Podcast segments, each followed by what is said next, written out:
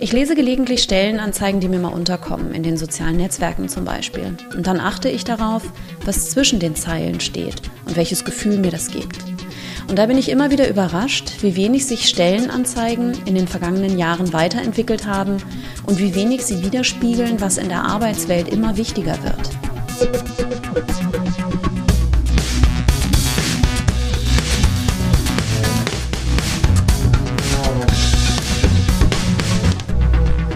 Herzlich willkommen zu meinem Podcast New Work. So geht Veränderung. Mein Name ist Inga Höldmann, New Work-Expertin und Transformationsbegleiterin und ich zeige dir, wie du wirksam eure Change-Projekte umsetzen kannst. Hier gibt es keine vermeintliche Wunderformel oder eine Spezialmethode, sondern es geht darum zu verstehen, wie Wissen, Emotionen und Gewohnheiten unser Verhalten prägen. Ich gebe dir Inspiration aus der Praxis und Einblick in meine Arbeit, damit du erfolgreich umsetzen kannst.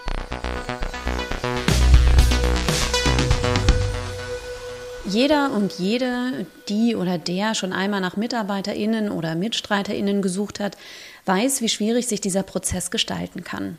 Gute Leute zu finden ist schwer und passende Fachkräfte noch viel mehr.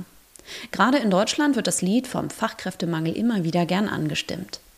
Jedes Unternehmen, das auf der Suche nach den Besten ist, das möchte ich zuallererst aber gern fragen, seid ihr denn auch der beste Arbeitgeber? Ich lese gelegentlich Stellenanzeigen, die mir mal unterkommen, in den sozialen Netzwerken zum Beispiel. Und dann achte ich darauf, was zwischen den Zeilen steht und welches Gefühl mir das gibt. Und da bin ich immer wieder überrascht, wie wenig sich Stellenanzeigen in den vergangenen Jahren weiterentwickelt haben und wie wenig sie widerspiegeln, was in der Arbeitswelt immer wichtiger wird. Das sieht man schon an einer ganz einfachen Sache. Wie viel Platz in der Stellenanzeige darauf verwendet wird, was gefordert und verlangt wird und wie wenig Raum dem gegeben wird, was das Unternehmen ausmacht und was man den BewerberInnen denn eigentlich anbieten kann. BewerberInnen sind schon lange keine BittstellerInnen mehr, auch wenn das bei vielen Recruitern noch nicht in den Köpfen angekommen ist. Das Gefühl des Mangels hat nicht unbedingt etwas mit am Markt fehlenden Fachkräften zu tun, sondern auch damit, wie Unternehmen auftreten, was sie anbieten, was sie fordern. Unternehmen, die da draußen in der Welt ihre Geschichte erzählen, transparent machen, wofür sie stehen, einen klaren Purpose haben und, und das ist das Wichtigste, das auch authentisch vertreten können, die haben meistens auch eher weniger Schwierigkeiten, ihre Stellen zu besetzen.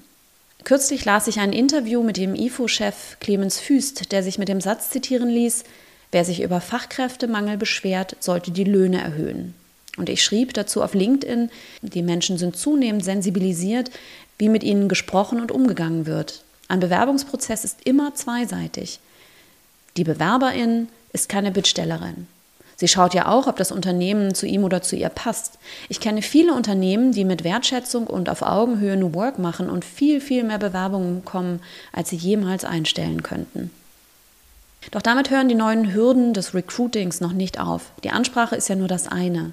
Ein weiterer wichtiger Punkt ist der Prozess und die Auswahl. Und wie komplex es sein kann, die richtige Auswahl zu treffen, zeigt ein Interview mit einem Verhaltensökonomen, der gar meinte, sobald man für eine wichtige Position eine Shortlist an Bewerbern hat, sollte man das Los entscheiden lassen.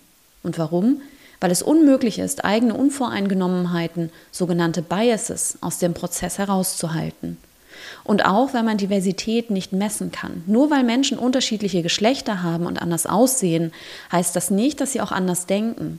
Und gerade letzteres ist essentiell für echte, tiefgehende Vielfalt. Übrigens ein Grund, weshalb im Recruiting zunehmend auf den Einsatz von technologischer Unterstützung und künstlicher Intelligenz gesetzt wird.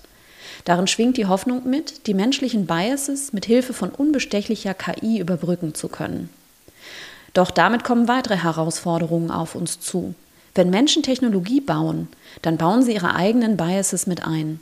Und solch komplexe Technologie muss richtig angewandt werden. Und die Frage muss sein, wie können wir das in den Personalabteilungen von heute sicherstellen?